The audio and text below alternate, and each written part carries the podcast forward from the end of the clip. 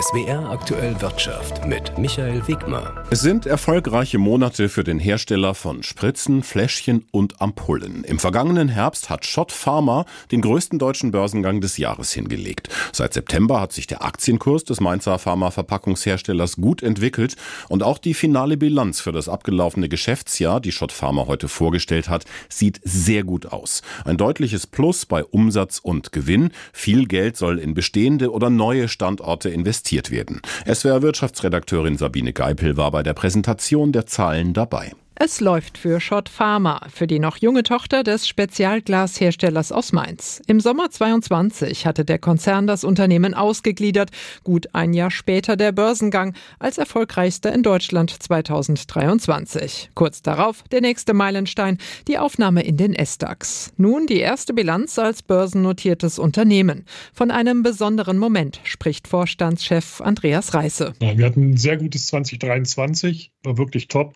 Und das war natürlich für uns wichtig, weil es das erste Jahr auch für uns war. Und das Wichtigste, wie in allen diesen Themen, ist ja immer Vertrauen. Und wenn man dann das erreicht, was man sich vorgenommen hat, und das auch noch gut war, dann ist man natürlich zufrieden. Rund 900 Millionen Euro hat Schott Pharma im abgelaufenen Geschäftsjahr mit Ampullen, Fläschchen und Spritzen aus Glas umgesetzt. Ein Plus von 9 Prozent. Der Gewinn stieg um mehr als ein Viertel auf rund 152 Millionen Euro. Wachstumstreiber dabei vor allem der Hype um die Abnehmspritze der Pharmafirmen Novo Nordisk und Eli Lilly. Also das merken wir auf jeden Fall. Und das ist ja ein Markt, der entsteht gerade. Wir sind ja ganz am Anfang noch. Und das wird natürlich ich sage, ein großes Geschäft auf jeden Fall. Und, und Schott ist da natürlich auch dabei. Lieferverträge in Höhe von einer Milliarde Euro habe man bereits abgeschlossen. Weitere Wachstumschancen sieht man bei Schott Pharma bei Glasbehältern für mRNA-Präparate. Das Unternehmen baut seine Produktionskapazitäten weiter aus mit einem neuen Werk in Ungarn, in Serbien oder Erweiterungen der Standorte in der Schweiz und in den USA. Damit soll aber nicht Schluss sein, sagt Andreas Reisse. Wir werden natürlich weiter auch expandieren. Das wird, da wäre kurz was zu sagen. Also kommt das nächste große Ding, sag ich jetzt mal. Oberstes Ziel sei aber, weiter aus eigener Kraft zu wachsen. Ein Umsatzplus zwischen 9 und 11 Prozent erwartet man für dieses Geschäftsjahr. Auch die Aktionäre sollen profitieren. Ihnen stellt das Unternehmen 15 Cent Dividende je Aktie in Aussicht. Das kommt vor allem der Konzernmutter Schott zugute mit mehr als drei Vierteln der Anteile. Sabine Geipel, SWR Wirtschaftsredaktion. 2023 waren die Tarifauseinandersetzungen in Deutschland so heftig wie schon lange nicht mehr. Zu diesem Schluss kommt eine Untersuchung des Arbeitgebernamen Instituts der deutschen Wirtschaft IW. Es sei das konfliktreichste Jahr mindestens seit 2010 gewesen. Das IW hat seine hauseigene Tarifdatenbank ausgewertet, die misst, bis zu welcher Stufe ein Konflikt eskaliert. Im vergangenen Jahr lag der Wert deutlich über dem Durchschnitt. Ruppige Verhandlungen habe es zum Beispiel im Handel gegeben, ebenso ebenso im öffentlichen Dienst von Bund und Kommunen. Die W-Tarifexperte Lesch fordert mehr Partnerschaft und konstruktive Gespräche. Wenn Sie Kunde bei einem sogenannten Neo-Broker sind, dann hat Sie die Nachricht vermutlich schon erreicht. Das EU-Parlament hat das Geschäftsprinzip, das diesen günstigen Online-Brokern zugrunde liegt, ab 2026 final untersagt. Bisher ist es ja so, dass der Aktienkauf bei diesen Neo-Brokern sehr einfach möglich ist, per Smartphone von unterwegs, ohne viel Papierkram und eben manchmal auch fast kostenfrei. Hat natürlich auch Nachteile. Verbraucherschützer zum Beispiel sagen, dass solche Apps zum Zocken verführen können. Was genau hat die EU da eigentlich untersagt? Was ändert sich dadurch für die Anleger? Diese Fragen hat mein Kollege Sebastian Schreiber aus dem ARD Börsenstudio mit den zwei wichtigsten deutschen Protagonisten besprochen. Erik Potzuweit und Christian Hecker sind Konkurrenten. Sie verantworten die Geschicke der beiden größten deutschen Neo-Broker. Hecker leitet Trade Republic, Potzuweit ist Chef bei Scalable Capital. Nun aber teilen die beiden Unternehmer ein Problem. Das EU-Parlament hat ein Modell untersagt, das für die Neo-Broker essentiell ist. Es heißt Payment for Order Flow. Dahinter verbirgt sich folgendes Prinzip.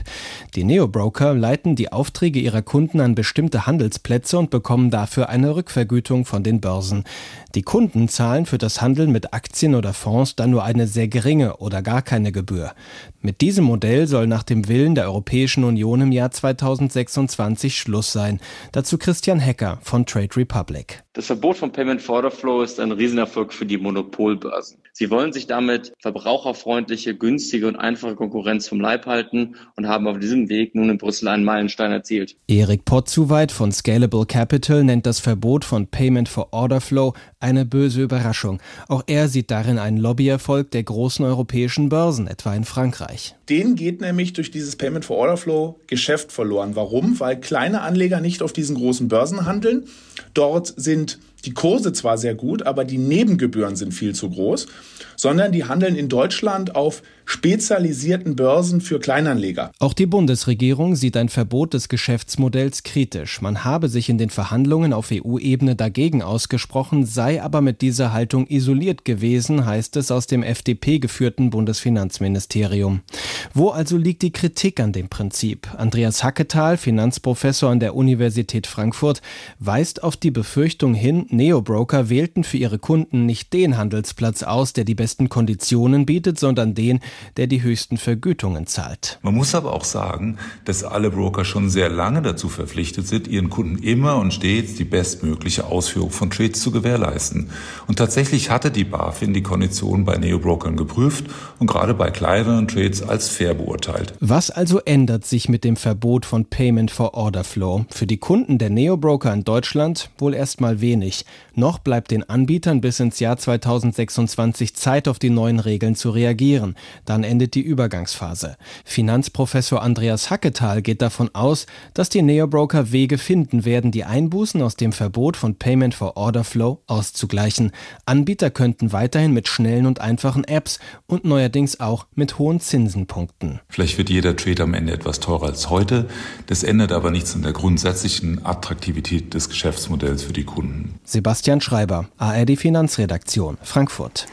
Die Internationale Energieagentur IEA geht davon aus, dass dieses Jahr weltweit mehr Erdgas nachgefragt wird. Dabei könnte das knappe Angebot dann zu Preisschwankungen führen. Die IEA rechnet mit einem Anstieg der weltweiten Gasnachfrage um zweieinhalb Prozent. Das teilte die Agentur heute mit. Gründe seien kälteres Winterwetter als im Vorjahr und die Industrie würde wegen der inzwischen gesunkenen Preise auch wieder mehr Gas verwenden. Was Gaskraftwerke zur Stromerzeugung angeht, steigt der Verbrauch laut IEA nur wenig. Eine höhere Nachfrage zum Beispiel in den USA würde durch geringere Nachfrage in Europa teilweise ausgeglichen. Am Wochenende startet die internationale Süßwarenmesse in Köln, die dieses Mal ein sehr interessantes Oberthema hat. Es geht um Recycling und zwar nicht um die Wieder- oder Weiterverwertung von Verpackungen, sondern von Lebensmittelbestandteilen, die bisher Abfall waren. Die Süßwarenindustrie will in Zukunft auch den Teil der Kakaofrucht verwenden, der bislang nicht verarbeitet wurde. Bisher werden die Kakaobohnen nur mit einem Teil des Fruchtfleischs aus den Schalen hervorgeholt. Das restliche Fruchtfleisch bleibt überwiegend ungenutzt, ist also praktisch Abfall. Nun will die Industrie zunehmend Schokolade und süße Snacks anbieten, in denen das Fruchtfleisch der Kakaofrüchte mitverwendet wird. Dadurch sollen langfristig auch die Kosten sinken, denn in den vergangenen Jahren sind die Rohstoffpreise für Kakao Kakao, aber auch für Nüsse stark gestiegen. Zu ISM kommen Aussteller aus mehr als 70 Ländern und deswegen finden sich in den Kölner Messehallen auch viele Produkte, die nicht für den deutschen Markt bestimmt sind. Beispielsweise, weil ihr Zuckergehalt so hoch ist, dass er die deutschen Geschmacksnerven überfordern würde. Die Süßwarenmesse endet am Mittwoch, sie ist nur für das Fachpublikum geöffnet. Aus Köln, Martin Schütz. Und wir sind bei der Börse, da geht es heute vor allem um US-Tech-Konzerne. Es sind vor allem Unternehmen aus dem Bereich der künstlichen Intelligenz, die in dieser Woche die Kurse angetrieben haben. Die Aktien des Softwarekonzerns Microsoft erreichten sogar neue Bestmarken. Anleger setzen darauf, dass die Geschäfte der KI-Unternehmen weiter gut laufen, auch wenn die Wirtschaft in den USA in diesem Jahr etwas schwächeln dürfte.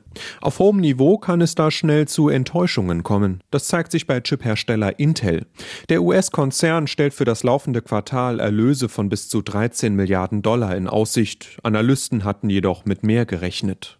Hinzu kommt, die Konkurrenz bei Chip-Herstellern ist groß. Alle investieren gerade Milliarden in KI und immer bessere Chips. Das traditionelle Geschäft mit PCs und Notebooks schwächelt dagegen. Immerhin, laut Marktforschern war Intel im vergangenen Jahr wieder die Nummer eins in der Branche. An der Wall Street bleibt man skeptisch. Papiere von Intel verloren kurz nach Handelsstart mehr als 10 Prozent. Konstantin Röse, ARD Finanzredaktion, Frankfurt. Fehlt noch der DAX, der hat sich stabilisiert, geht aus dem Handel mit plus 0,3 Prozent. Das sind 16.960 Punkte.